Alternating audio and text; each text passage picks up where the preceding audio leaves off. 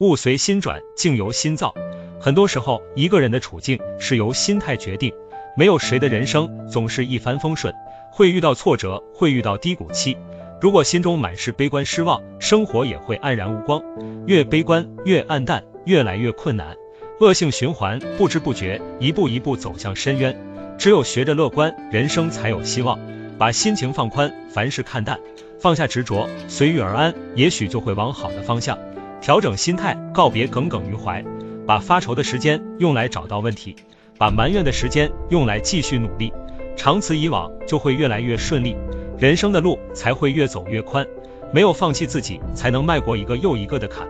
各有各的身不由己，跌倒以后可以休息，暂时放过自己，多久都没问题。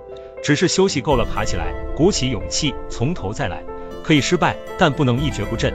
太阳还会升起，还能呼吸空气。为了家人期待的目光，再苦再难也要扛。加油吧，改变现状。